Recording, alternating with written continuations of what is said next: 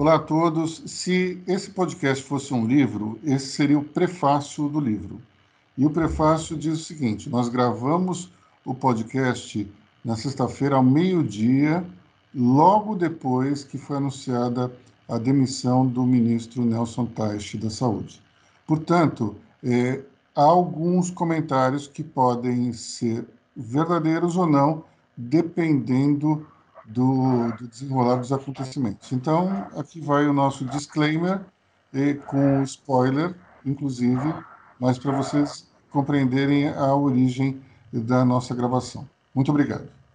A primeira coisa que a gente tem que falar hoje é justamente sobre a demissão do ministro Nelson Teich, que não aguentou a, a barra, né? Dificílimo segurar a onda nessa situação, né?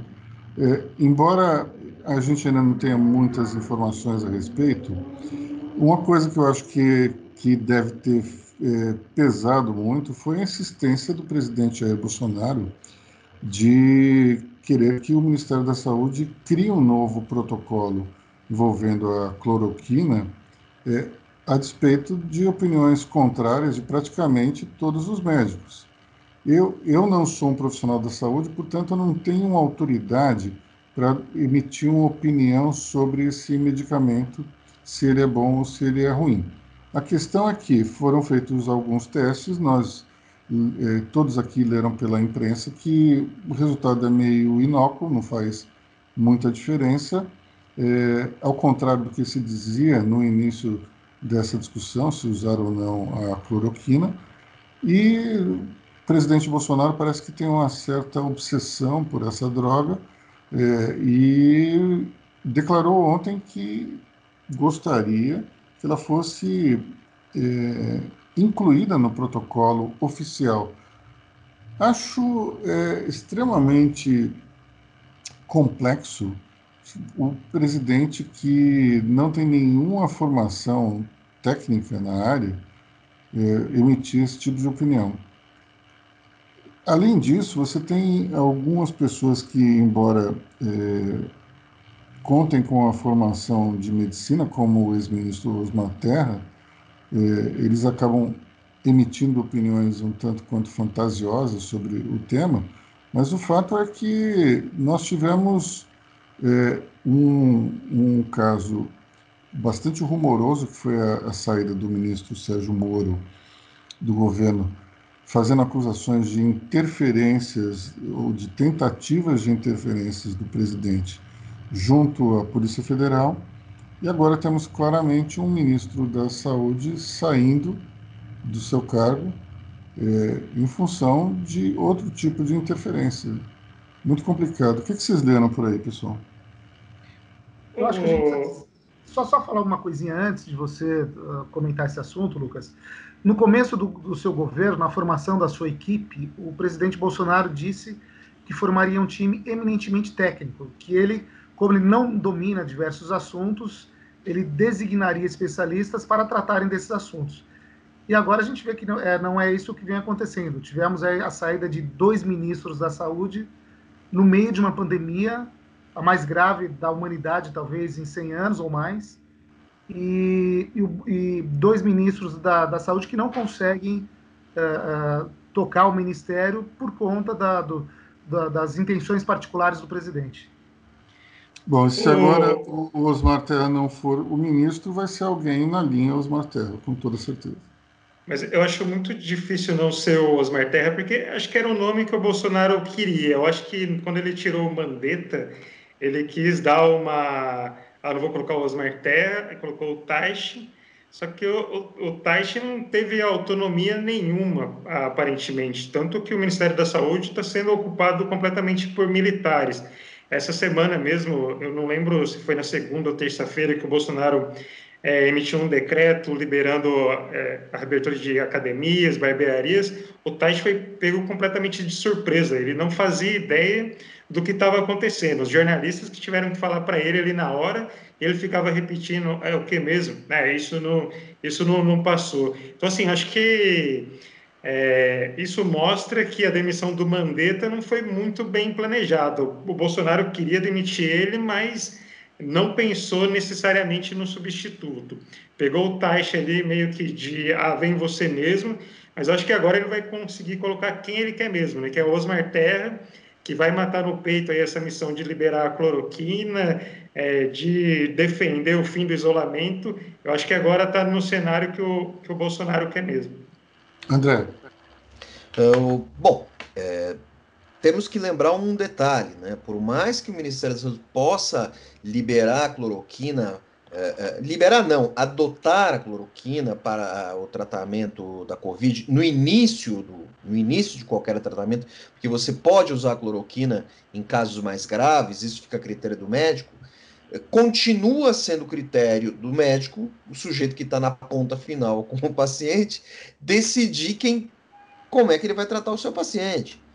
No, talvez no final das contas não adiante nada. O Bolsonaro vai ficar gritando, gritando, gritando. Terra, se, se o Terra assumir, ele pode abraçar essa ideia. Mas no final das contas, quem está lá na ponta é um médico que vai determinar o tratamento do seu paciente. Outra coisa, é, é, essa questão da liberação das academias e tal. Você tem uma discussão que agora absurdamente pode parar no STJ ou no STF, para decidir quem tem autonomia, é, se são os governadores, os prefeitos ou o presidente que vai poder liberar as pessoas para fazer manicure. Ou os próprios empresários, né? porque os donos de academia já disseram que não vão reabrir enquanto houver a proibição estadual e também municipal. E vamos começar com a frase que vai ficar para a história. Tem um peladão aí. Essa, é. essa aí foi do Paulo Guedes. Vamos lá, Mauri. Foi do Paulo Guedes na live de ontem com empresários, né? A cena surreal, é só no Brasil mesmo, né? É inacreditável. Tinha um empresário, um dos, acho que foram 30 empresários participantes, né? 30, 30 e pouquinhos. Tinha um empresário tomando banho durante a live com o presidente. É inacreditável. É inacreditável. Mas eu desconfio, Aloysio, que isso acontece porque é coisa meio que de tiozão, sabe? o cara não está muito habituado com tecnologia, mexer, ligar a câmera, desligar a câmera, aí acaba fazendo essas coisas. Mas ele levou, digamos, a otimização do tempo a um novo patamar, né? O sujeito chega e fala assim: bom, eu tenho que participar da, da live com o presidente, com o presidente da Fiesp, com o ministro da Economia, eu preciso tomar banho, eu vou fazer tudo isso ao mesmo tempo. Aí realmente podia ser pior, né? Ele podia estar no banheiro fazendo outras coisas também, né? Não, mas o problema também. é que todo mundo leva o celular para o banheiro, né, Luiz? Toda essa é a realidade. Na hora do banho, todo mundo deixa o celular meio ali, atento e tal. E o cara esqueceu de desligar a, TV, a, a câmera, né? Eu não sei. Eu, sinceramente, não levo o, o, celular ao banheiro, mas se esse é um hábito de vocês, tudo bem. Quem sou eu para julgar, não é verdade? Bom, continuando na questão política nacional, nós tivemos é, mais uma vez o presidente criando confusões e testando limites, por assim dizer. Pois é, tivemos nessa semana, aí começando a semana, com a divulgação dos exames de coronavírus do presidente. Né? Ele apresentou três exames que deram negativo. O assunto que era para dar, se dar por encerrado, ele acabou ganhando novos contornos porque dois desses exames foram feitos em nome de terceiros, e, um ter e o, o, último exame, o terceiro exame, não tem nenhuma informação relativa ao presidente, nem CPF, nem RG, nada. Então a imprensa continua especulando se os exames são verdadeiros, se não são verdadeiros. A gente não conseguiu encerrar essa novela ainda, por mais incrível que possa parecer. E a gente também ter, continu, continuamos presos à novela da divulgação do vídeo da reunião ministerial que culminou na saída do, do Sérgio Moro do Ministério da Justiça. Né? Vai divulgar o vídeo, não vai divulgar o vídeo? Essa semana começaram a sair algumas pílulas de frases que foram ditas pelo presidente. É, é, ele usou até um palavrão né, para se referir à importância de, de na, na, cabeça dele da Polícia Federal proteger a família.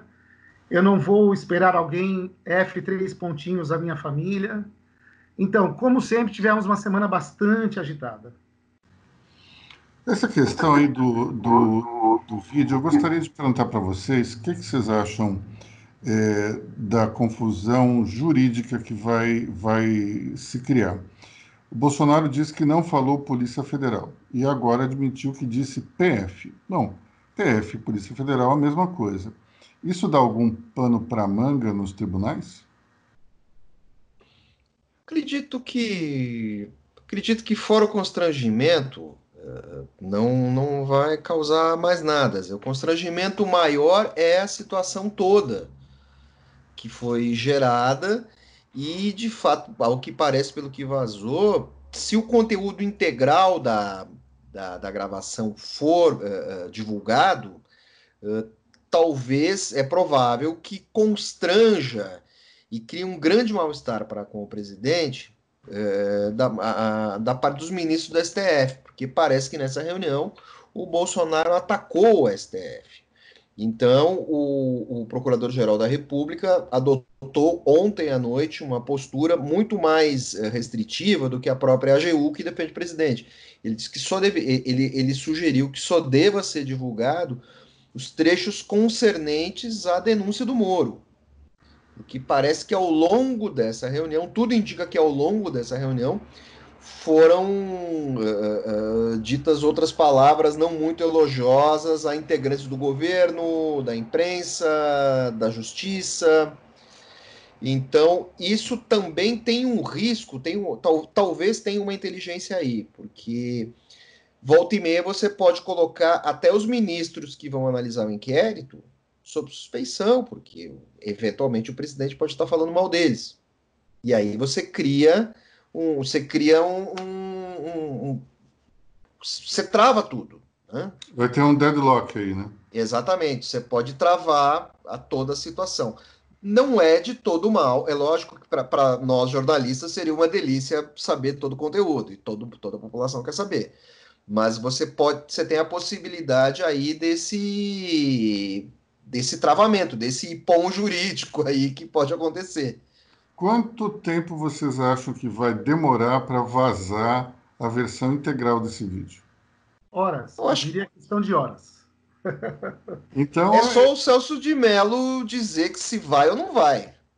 Eu só diria o seguinte: se o juiz fosse o Sérgio Moro, já estaria nas ruas, né? Porque ele era pródigo em vazar é, áudios, vazar provas ali durante a Lava Jato. Né? Agora eu para vocês. Eu queria só lembrar uma frase que eu ouvi na redação da revista Veja, é, do Hélio Gaspari o Hélio, comentando uma transcrição de uma gravação feita, ele disse o seguinte: ninguém resiste a um dragão. E o dragão é justamente o grampo, na linguagem da, dos militares na época da ditadura.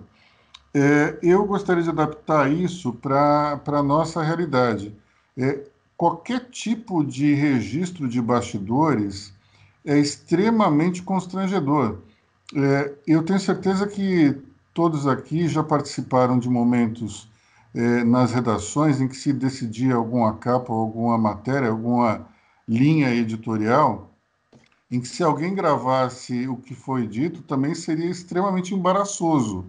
É, imagino que o mesmo aconteça, por exemplo, em reuniões empresariais nas quais se decidam é, algum tipo de abordagem, ou mesmo em eh, reuniões de entidade de classe que se fale do governo ou de algum tipo de, de contenda. Então, esse, essa situação da reunião ministerial é algo extremamente corriqueiro, se a gente pensar. É, gente falando palavrão, é, xingando aqueles que, em tese, estão do outro lado é, do muro, isso é extremamente comum. O problema é que quando ele se torna público, há um choque total. Mas eu convido a todos que estejam ouvindo esse podcast e a, aos meus colegas jornalistas que puxem na memória situações semelhantes que, se fossem gravadas e divulgadas, também gerariam um constrangimento geral. Enfim, isso não tira a gravidade, evidentemente, do que foi dito na reunião especialmente se o presidente de fato sugeriu algum tipo de interferência dentro de um funcionamento da, da, Polícia Federal ou da PF, como ele depois disse. Mas o fato é que é, é, é, é grave, só que eu acho que é extremamente esperado. Não é nenhuma novidade para mim que aquela gravação tenha sido recheada é, com impropérios, com situações vexatórias. Isso acontece no, no dia a dia das pessoas. O problema é que você tem é, situações ali que causam um certo embaraço no relacionamento com outros poderes, é, com pessoas proeminentes, e como bem é, se pontuou aqui, com ministros que vão julgar o caso no STF. Mas é, eu não quero, de alguma maneira, relativizar a gravidade, não é isso, não. Eu só estou dizendo que é, entre portas fechadas, esse tipo de coisa acontece direto. E ainda mais considerando o presidente Jair Bolsonaro, né? não, não é surpresa para ninguém o estilo virulento, violento dele, agressivo até. Quem participou de reuniões com, com o Michel Temer, a Luiz, diz que ele era um gentleman, né? muito gentil no trato, muito fácil, jamais uh, seria agressivo com nenhum interlocutor e ao passo que a, que a Dilma Rousseff talvez tenha uma personalidade, tivesse uma personalidade mais parecida com a do Bolsonaro, também dada a gritos, a rompantes de, de, de violência contra o interlocutor. A questão que eu pergunto para vocês é a seguinte: quanto tempo o Brasil aguenta mais essa bagunça? Né? A gente está com uma crise danada de saúde pública, a economia em frangalhos e essa turbulência política que não, não passa. A gente precisa sair disso, pelo amor de Deus. Amore, dentro, dentro disso que você falou, assim, só falando um pouco dessa reunião, o que se tem dito é que foi uma reunião estratégica, tem assuntos é, sensíveis, mas pelo que tem sido vazado aí desde então, parece que foi uma grande lavação de roupa suja, né? Todo mundo falou que estava preso ali, é, xingando o governador, xingando o ministro do, do STF. É, acho que foi uma grande lavação de, de roupa suja. E essa crise, essa crise política, junto com a crise econômica e a crise de saúde, parece que a gente está é, tá nesse cenário aí desde o carnaval, pelo menos, parece que dois meses perdidos. Assim, nada foi se discutido, parece que nada é, avançou. Parece que a gente está num cenário e a crise de saúde só piorou. É, minha percepção é que parece que a gente perdeu dois meses com essas disputas políticas. Olha, Lucas, eu diria que pelo menos a gente preencheu o, o nosso tempo com alguma coisa, porque se você olhar todos os outros países, eles não fizeram muita coisa também, não. Você teve o, o, digamos, o ideário de soluções adotado aqui no Brasil, não é muito diferente do que foi feito nos outros países. A diferença é que a gente não teve a briga política. É, os outros países foram muito mais reativos do que proativos em relação à pandemia, né? Só para fechar essa questão aí da, da reunião, é, em cima do que o Amauri levantou sobre a finesse verbal do ex-presidente Michel Temer, é, com todas as mesóclises e ênclises do Temer, eu tenho certeza que a reunião ministerial que se seguiu à divulgação das fitas do Joesley Batista deve ter sido bastante tensa e muitas coisas interessantes devem ter sido ditas ali. Enfim, nós temos também no ambiente político, acho que duas questões importantes regionais. Uma é o escândalo é, do governo Witzel, na qual um empresário de prestação de serviço foi preso, e outro é uma perspectiva de lockdown em São Paulo, né? Pois é, a curva de contágio em São Paulo não teima em não diminuir, pelo contrário, né, ela é crescente. Né, a gente tem essa, quarentena meia-boca em São Paulo, né? A gente finge que está que, que tá funcionando, não está funcionando nada. Tem metrô lotado, a gente tem observado nos últimos dias aí fotos de transporte coletivo lotado. E, enquanto isso, os, os, os índices de ocupação dos hospitais são crescentes, né, o que é muito preocupante e grave para todos nós. Olha, eu é... tenho uma tese que eu vou ainda trabalhar nela para escrever meu artigo de amanhã, mas a minha tese é o seguinte: se houver lockdown, a culpa é de Bruno Covas. Por quê? Porque esse rodízio maluco ele aumentou ah, a, o número de, de veículos nas ruas. Eu, antes, para sair da minha garagem, eu, eu demorava exatos 10 segundos. Eu olhava para o lado, passava talvez um carro ou dois, e ir embora. Essa semana eu demorei 40 segundos. Ontem eu fiz questão de cronometrar. Eu demorei 1 minuto e 10, porque não passava de parar carro, de passar carro na Avenida Santa Amaro. Então, uh, qual que é a interpretação que eu faço disso? Conforme metade das pessoas foi proibida de circular num dia e, e a outra e só poderia no outro, as pessoas começaram a, a usar aquela coisa just in case.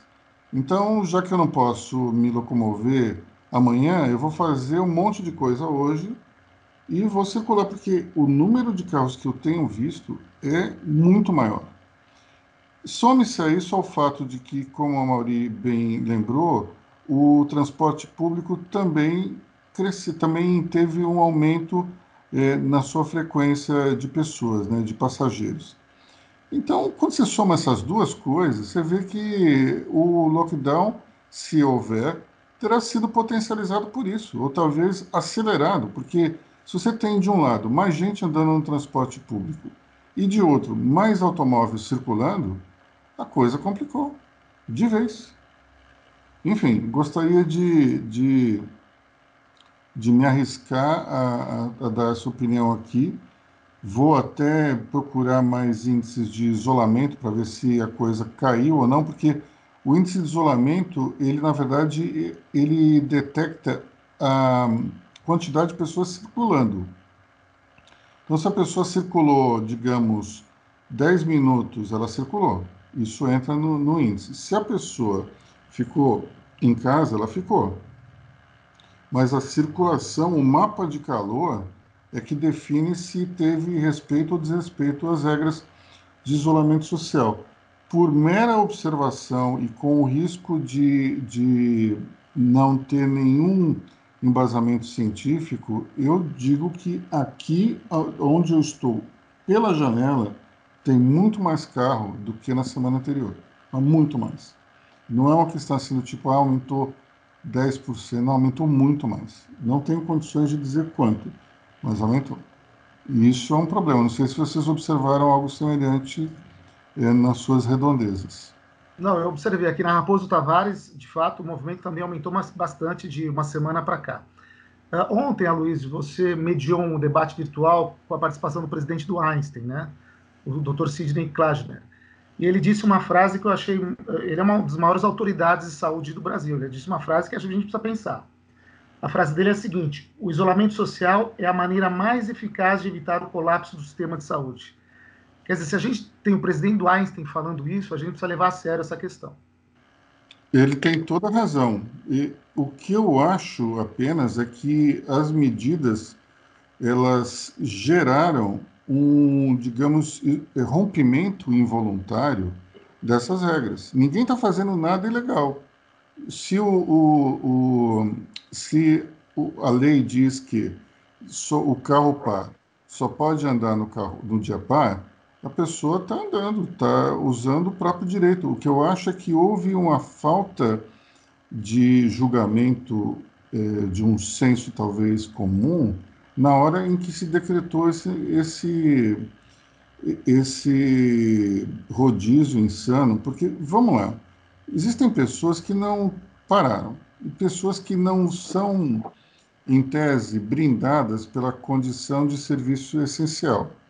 Eu dei até um exemplo, quando falei mal do rodízio, é das pessoas que trabalham em área de segurança digital, por exemplo são pessoas que muitas vezes elas têm que estar próximas à, à estrutura física do equipamento. Então a gente tem é, um banco, uma seguradora, esse tipo de serviço precisa de gente ali do lado. Vamos imaginar agora que, é, pelo que eu me lembre, os restaurantes não estão em serviços essenciais, estão? Eu não, não. lembro disso. Não estão. Então vamos lá a pessoa que, que faz aquele prato que é entregue pelo delivery ao nosso ouvinte, ele, em tese, ele tem que se deslocar até, até a cozinha do restaurante. Ele não pode fabricar aquele prato, não pode cozinhar aquela comida da sua casa. Então, são pessoas que precisam se deslocar. Algumas dessas pessoas o faziam de automóvel. Hoje não fazem mais. Você tem inúmeros exemplos que, que fazem parte desses universos aí que não estão contemplados como serviços essenciais e são pessoas que precisam trabalhar.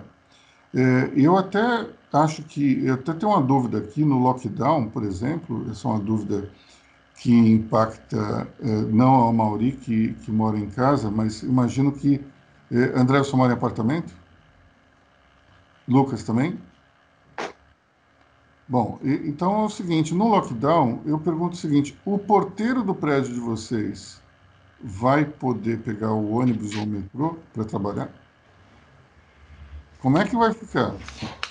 Isso é um problema sério, porque, em tese, porteiro não é uma atividade que o governo vai dizer, não, isso aqui pode andar porque ele é porteiro. E ele não mora no, no prédio. Aliás, o meu prédio, diga-se passagem, o zelador não mora lá, é um zelador que vai e vem. Talvez ele tenha que acampar lá, não sei. Mas é, como é que vai ficar esse tipo de coisa? É, tem uma série de, de questões sutis e que eu admito dizem respeito exclusivamente à classe média, mas não, não vão ter um impacto muito grande na maioria da população mais carente, mas tem uma série de problemas aí que vão surgir se o lockdown for decretado, que é, vai, vão acabar tornando a, a vida das pessoas bem mais complicada. Agora, o isolamento, de fato, é a única forma de você resolver isso. É, porque, veja bem, de novo, ele não é uma forma eficaz para se evitar a morte ou para se preservar a vida. O lockdown, ou melhor, uh, o isolamento social, ele foi criado para achatar a curva de internação, que é aí que está o principal problema. As pessoas, eu acho que tem um aspecto psicológico que elas não aguentam mais, só que elas têm que aguentar. Simples assim. Então, você tem agora uma, um enxame de vídeos pela internet de, mostrando ou querendo minimizar a pandemia, ou querendo mostrar que, que o isolamento não é importante. É importante sim, embora eu ressalte que é preciso uma campanha de educação para mostrar que é, higienização daquilo que entra na sua casa é importante. O contato com os entregadores de produtos e de refeições, ele precisa ser cuidadoso. É, quando se entra num elevador, por exemplo, pode-se respirar um ar contaminado. Tudo isso é, faz parte do dia a dia de pessoas que estão respeitando o isolamento social. É como aquela pesquisa que foi divulgada pelo governador de Nova York, Andrew Cuomo 66% dos novos internados eles tinham ficado em casa.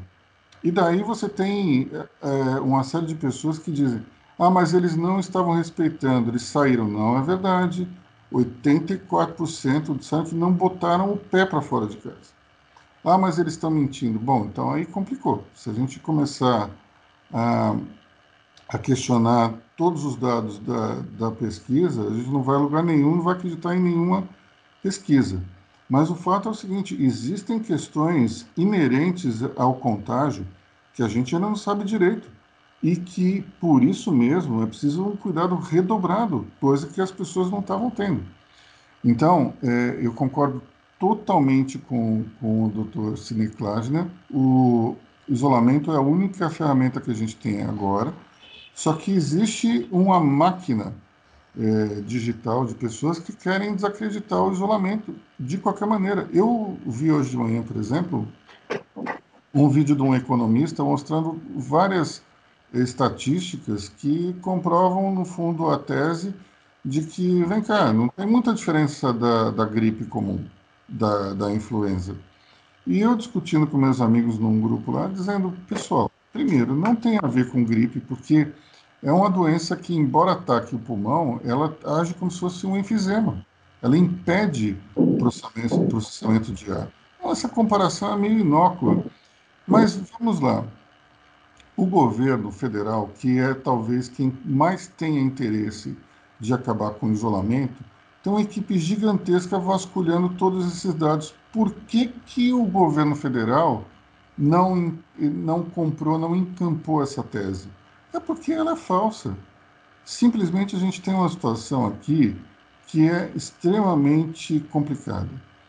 Médicos dando palpite na economia e economistas dando palpite na medicina. Isso não vai dar certo.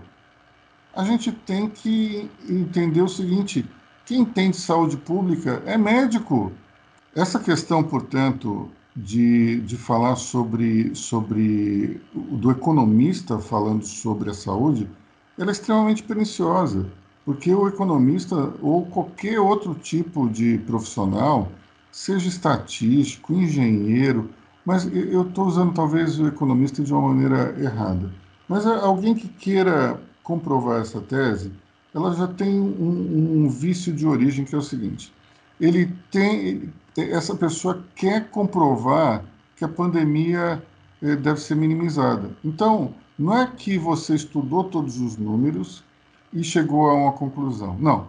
Você partiu de uma tese e foi procurar os números que corroborassem essa tese. Só que, como eu expliquei aos meus amigos, a estatística não mente. Só que você pode simplesmente ignorar outros dados que vão ter interferência na, na conclusão daqueles números, da interpretação daqueles números. Então, é complicadíssimo, porque eu pessoalmente quero que esse negócio acabe logo. Os, os negócios das pessoas foram diretamente impactados, os empregos, a situação econômica de cada um foi o problema é o seguinte, a gente acaba misturando a nossa necessidade pessoal do nosso com o nosso julgamento. Isso é que é complicado. Aqui eu gostaria de fazer um, uma certa apologia da nossa profissão. O jornalista, ele muitas vezes mistura as coisas, as suas opiniões particulares com aquilo que ele escreve. Mas muitas vezes ele não faz isso. Eu diria que até na maioria das vezes ele tenta não fazer. No nosso dia a dia, nós jornalistas tentamos dissociar nossa opinião pessoal de uma avaliação específica. Nós, eu pelo menos tento, eu tenho certeza que vocês também, é, é tirar o, o lado particular de uma análise específica. Faz parte do jornalismo a tentativa e ênfase na palavra tentativa de entender o outro lado, de tentar é, compreender qual é a lógica que está por trás do raciocínio de alguém que, de alguma maneira, esteja totalmente contrária à nossa lógica. Mas nós temos uma curiosidade de tentar compreender isso. É, eu, eu não sei se, eu, se quem não é do, do meio vai entender, mas o fato é que durante uma entrevista, se você tem uma total antipatia por um personagem específico, você tem que, no mínimo, tentar controlar essa antipatia. E você tem que fazer, ou tentar fazer, uma entrevista objetiva. Se até aos fatos. Não é todo profissional que consegue fazer isso mas é o que todo profissional deveria fazer ou tentar fazer. Dentro dessa questão da pandemia, é, existem, existem muitas brigas entre os jornalistas e as pessoas que estão fora do jornalismo, justamente porque é, para nós talvez seja mais fácil tirar a torcida do julgamento, da avaliação. Então, quando você tira a torcida da mesa, você começa a observar e falar: opa, tem alguma coisa errada. Eu vou dar o meu próprio exemplo pessoal. No início da pandemia na China, eu usava a minha interpretação diante dos números para dizer, estatisticamente, pega um público muito pequeno e isso é parecido com a gripe. Depois, houve uma evolução desses números o, o grau de contaminação que esse vírus tem é infinitamente superior ao do influenza.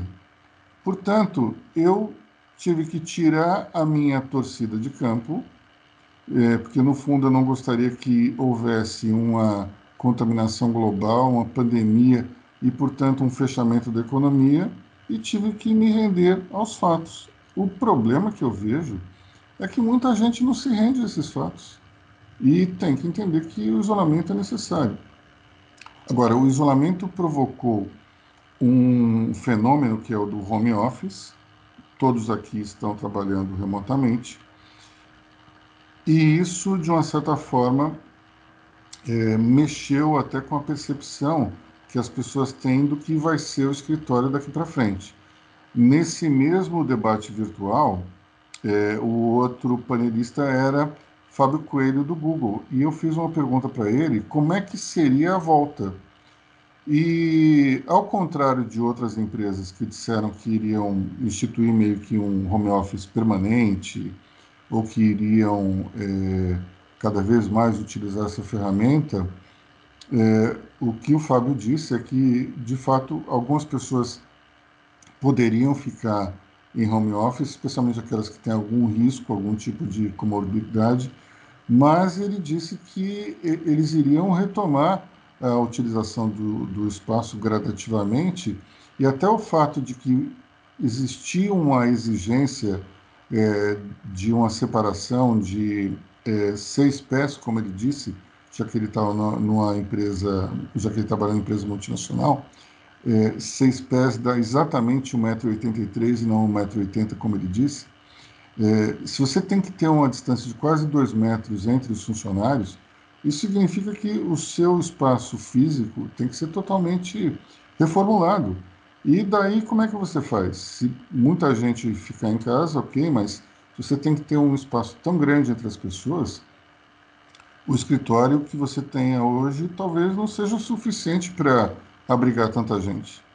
É, ou seja, essa coisa de home office veio para ficar, eu até acho que veio para alguns casos, ou, ou, talvez na questão mista, é, a pessoa fica um dia ou dois em casa e trabalha o resto lá, mas eu não acredito, não sei a opinião de vocês, que seja algo é, extremamente incrível, fabuloso e desejável. Até porque, é, até, escrevi isso sobre, até escrevi sobre isso hoje, a criatividade e a interação é, se dá muito pela interação das pessoas. É, existem, evidentemente, pessoas super criativas que trabalham sozinhas, escritores, pintores, mas o fato é que no ambiente corporativo, muitas vezes, a criatividade se dá muito mais como uma sinapse, é uma pessoa se ligando à outra, gerando uma ideia numa terceira, talvez.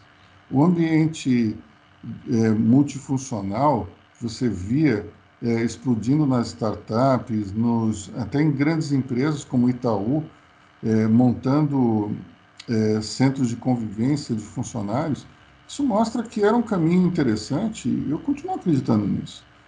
Agora, o home office em si, primeiro eu acho extremamente chato. A gente, por exemplo, está aqui falando pelo, pela ferramenta, mas a gente não se vê fisicamente há dois meses. E isso, para mim, é extremamente frustrante, porque boa parte da, do, da energia que se cria, eu acho que dentro de uma, de uma redação, é a troca de ideias, é um comentário. O WhatsApp, para mim, não substitui esse contato humano. Mas, como a gente estava falando antes, é, a regra hoje eficaz é o isolamento. Temos que respeitar, não tem jeito. É, eu acabei falando demais em relação a esse assunto, me entusiasmei, peço desculpas a, a vocês. O que, é que vocês acham aí, pessoal do home office? Eu acho que depende do setor, né, Luiz? A gente teve essa semana o Twitter anunciando que vai ter o home office para sempre, o home office para sempre. A, XP também vai ter o home office até dezembro para os seus 2.600 funcionários e talvez estenda isso permanentemente. Depende muito do setor. Para essas empresas nascidas na era digital é muito mais fácil, né? Agora, para uma fábrica de celulose, para uma indústria automotiva, para uma tecelagem não vai ter home office, vai precisar de operário de todo jeito trabalhando. A robótica ainda não substitui esses operários. Né? E mesmo para o pessoal do escritório que vai trabalhar em casa, depende de cada caso. O home office para uma pessoa, para um casal sem filhos é uma coisa, para uma mãe solteira com duas crianças em casa é outra coisa. Isso faz muita diferença. Eu não sei se vocês concordam comigo em relação ao mercado financeiro. É, eu não acho que todo o trabalho que se faça em relação à análise, compra e venda de ações seja meramente é, reduzida a um programa de computador. Eu tenho a impressão que muito erro pode ser é, evitado por uma conversa de corredor ou para uma troca de ideias de pessoas que estão ali trabalhando a mesma coisa. Eu não enxergo, por exemplo, isso acontecendo, cada um na sua própria casa. Acho que é, muitas vezes, no caso específico do mercado financeiro, você tem que tomar uma decisão imediata. Se tem um cara do seu lado e você fala, escuta, tal e tal coisa é assim que funciona, o cara fala, não, não é, é assim assado. Pode, é, é aquele, aqueles cinco segundos podem refletir num prejuízo ou num lucro.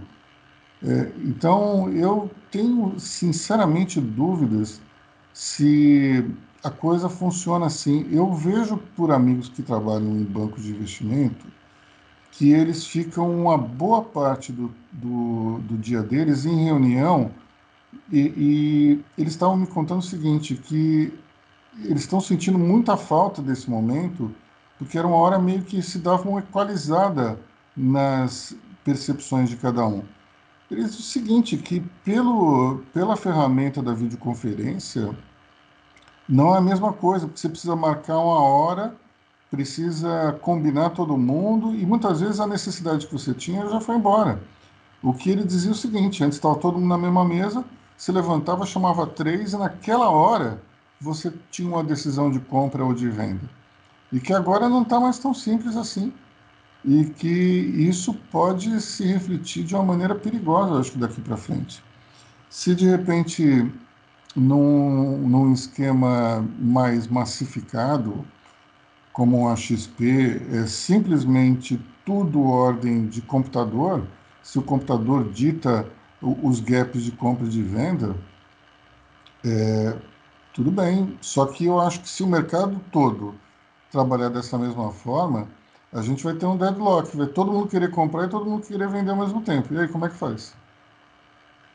Aí não vende, o computador aba vai abaixar o preço. Também todo mundo está querendo vender, ninguém compra. Aí como é que vai ser o mercado? Eu, eu acho que a interação humana, mesmo nesses casos, é importantíssima. Eu tenho minhas dúvidas se isso vai dar certo é, ao longo tempo. Para isso, eu, eu lembro é, é, vocês aí que a Mauri que é, é, mais próximo da minha idade vai se lembrar bem disso, mas o, os demais não. É, no início dos anos 80, parecia que o, o Japão ia dominar o mundo. Quando você vê os filmes daquela época, você vê que os japoneses são todos ricos.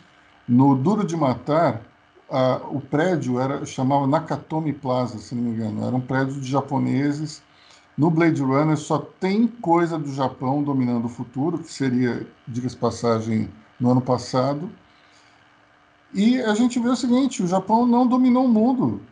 Quem, se, quem estudou o idioma japonês, e muita gente fez isso no, na primeira metade dos anos 80, não serviu para muita coisa exatamente a não ser que você seja um trader que trabalhe com o Japão.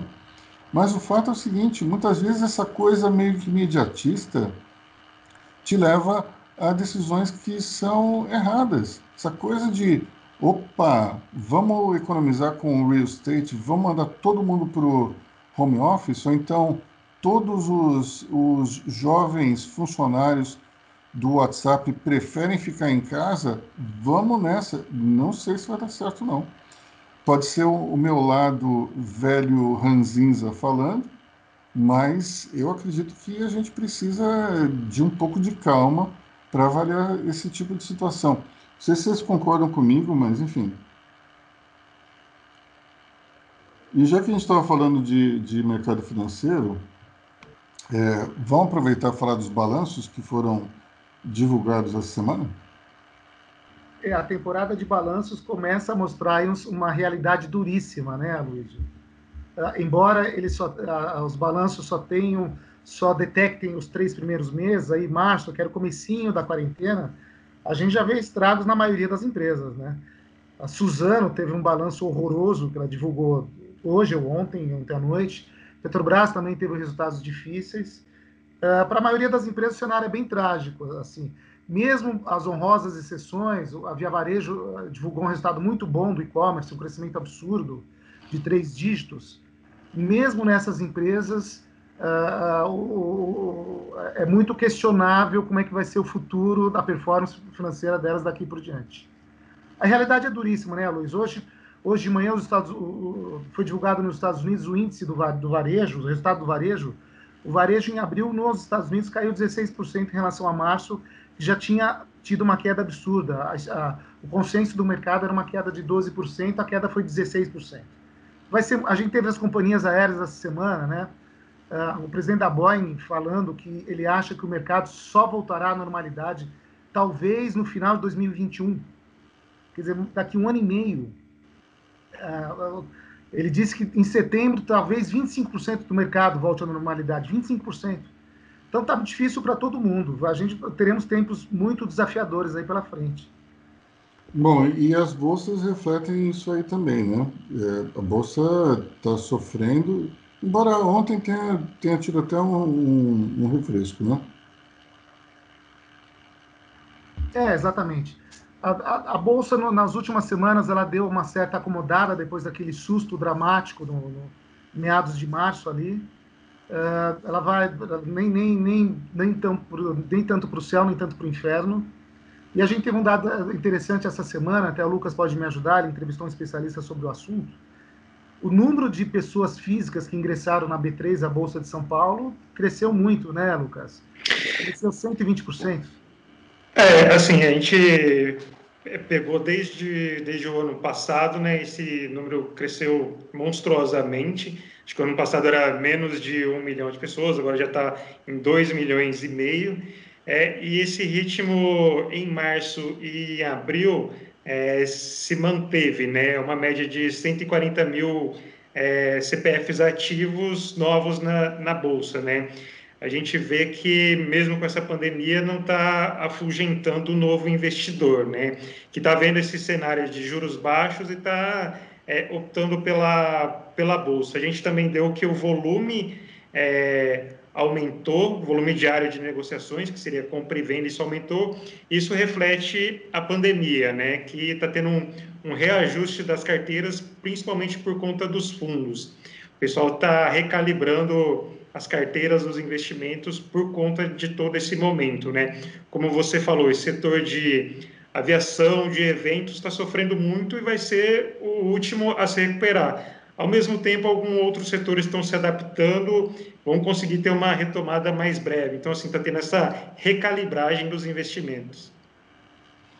Bom, é, com isso você tem uma situação na qual a bolsa sofre bastante e o dólar está crescendo. Né? Então vamos chegar a seis reais quando, pessoal? Acho que nos próximos dias, né, Luiz? É questão de, de dias mesmo, poucos dias. Hoje a libra esterlina já está acima de sete reais. O euro, salvo engano, está seis e alguma coisa, seis e dois, talvez uh, tá, tá, tá bem complicado, né? O, o, real em 2020 é a moeda que mais se desvalorizou no mundo. Esse dado é, é bem preocupante. E qual é a explicação para isso, Maurício? Uh, os especialistas eles apontam várias justificativas para esse cenário, né? Uh, a primeira delas é que a performance da bolsa brasileira foi muito boa nos meses anteriores a, comparação era muito alta. Então a gente acabou caindo mais porque tinha crescido muito. Isso, de fato, é, é um dado a ser considerado, porque no ano passado a performance da Bolsa Brasileira foi muito boa. Uh, evidentemente que a instabilidade política também afeta afeta é, o resultado da bolsa, de alguma forma também a disparada do dólar. E por que, por que o que, que acontece com os investidores institucionais, os grandes investidores?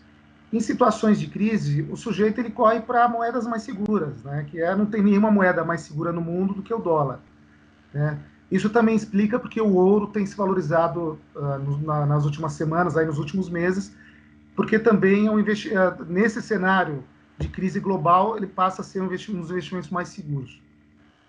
Aliás, a gente publicou um artigo hoje sobre justamente esse poder do ouro como uma, um ativo seguro, né?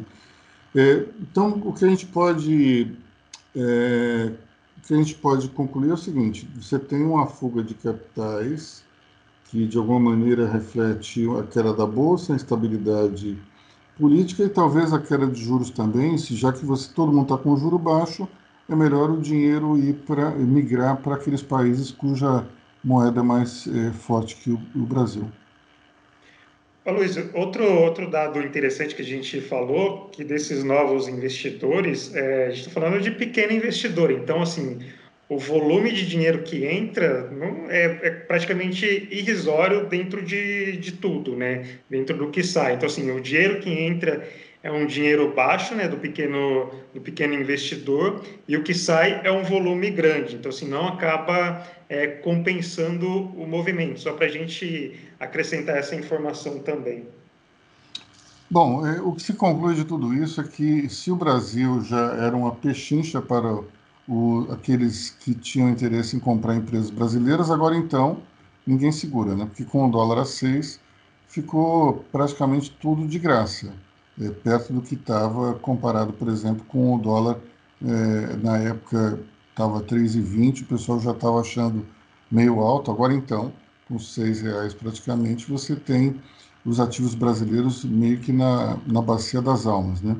Aliás, hoje à tarde nós vamos fazer um, um, um debate virtual na qual é, teremos alguns representantes desse mercado de private equity todos extremamente animados com as perspectivas de investidores estrangeiros que estão olhando com muito interesse essas empresas brasileiras que estão à venda, que se transformaram em pechinças, porque, um, é, o dólar barateou muito o seu valor de venda, dois, é, o, a paralisia da economia jogou o faturamento lá para baixo e, portanto, o preço de aquisição também vai ser um momento muito complicado para todos os empresários brasileiros, mas quem tiver dinheiro pode, de um lado, comprar ativos é, que são interessantes, que estão aí no mercado, e eu volto àquilo que se discutiu em outro debate virtual, no qual um exemplo, o exemplo da empresa Randon foi citado. Na crise de 2008, 40 concorrentes diretos, logo depois, sumiram do mercado. E com isso, a empresa que já era grande passou a, a dominar esse segmento ainda mais. Né? E depois, no ano seguinte, a Mauri, quanto mais essa. Acho que mais 40 saíram no mercado, não foi isso? Acho que foram mais 30 no mercado que o Breda falou para a gente, né? Naquele, naquele... É, exatamente. O Henrique Breda, o gestor do Fundo Alasca. Exatamente. Dizer, em dois anos, 70 concorrentes da Randon desapareceram. Desapareceram e, quer dizer, é de se imaginar que isso ocorra agora com empresas de outros setores nesta crise atual. Né? Quem tem mais cacife que vai sobreviver. Os maiores gigantes certamente vão sobreviver e, e terão até vão, vão avançar, terão mais mercados. É, isso, infelizmente, vai acontecer em, em praticamente todos os segmentos. Né? Não vai ser algo que naquela crise de 2008, você tinha problemas muito específicos que decorriam da, da crise de liquidez. Agora é uma coisa generalizada e deve atacar, eu acho que praticamente todos os segmentos. Dificilmente um segmento vai, vai, vai se salvar, até mesmo no varejo. A gente vê algumas operações com dificuldades, apesar de um crescimento enorme do e-commerce, porque, afinal de contas, é, uma boa parte do, do faturamento é, é, o impulso, né? E o impulso ele desapareceu. Você não, não sente um, um, impulso assim tão forte olhando para uma tela de computador. Geralmente é passeando pelas gôndolas, é você é, andando numa loja que isso acontece. Mas, por outro lado, nós tivemos ontem um indicador incrível que foi a lotação das lojas da Zara e da Louis Vuitton em Paris. Né? Quem fala sobre isso? É, eu li esse noticiário, a Luiz, a gente chegou a falar sobre isso também na China, né? Teve uma loja, lembra que acho que eu até comentei nesse num desses nossos podcasts que na China também as lojas de luxo, uma dessas grandes marcas, aí teve o melhor dia de vendas da história. Tiffany, né? Acho que era Tiffany, é, acho que era Tiffany. E, e, e gozada, a gente viu um fenômeno mais ou menos parecido ali na França, agora em Paris, né? Tá todo mundo sedento para sair de casa, para voltar a viver a vida, né? Para voltar à normalidade. Eu acho que é do ser humano. Eu comentei aqui em casa, que saudade. Eu falei hoje até com a minha mulher, que saudade de ir ao cinema, né? Que vontade de ir ao cinema. É uma delícia, né? A gente todo, tá muito de vontade de voltar, voltar a viver a vida. Vou passear no Ibirapuera como eu fazia não é possível também já há muito tempo, até antes do, do, do lockdown, do lockdown não, do, do, isolamento total, enfim. Bom, pessoal, acho que a gente está falando há muito tempo já, os nossos ouvintes eh, já devem ter se cansado de nós, se é que restou alguém eh, escutando isso até o final. Então, eu queria agradecer a presença de vocês aqui, a Mauri, André, Lucas, muito obrigado pela nossa discussão sempre produtiva. A impressão que eu tenho é que cada sexta-feira, pelo fato da gente não conviver mais fisicamente por conta do home office, a vontade é, é falar cada vez mais. Enfim, vamos nos policiar para não, não ampliar tanto os podcasts daqui para frente. Então, sou eu, Aloysio Falcão, dizendo tchau para vocês, os nossos ouvintes, e até sexta-feira que vem. Até lá. Tchau, pessoal. Tchau, tchau. Tchau, pessoal.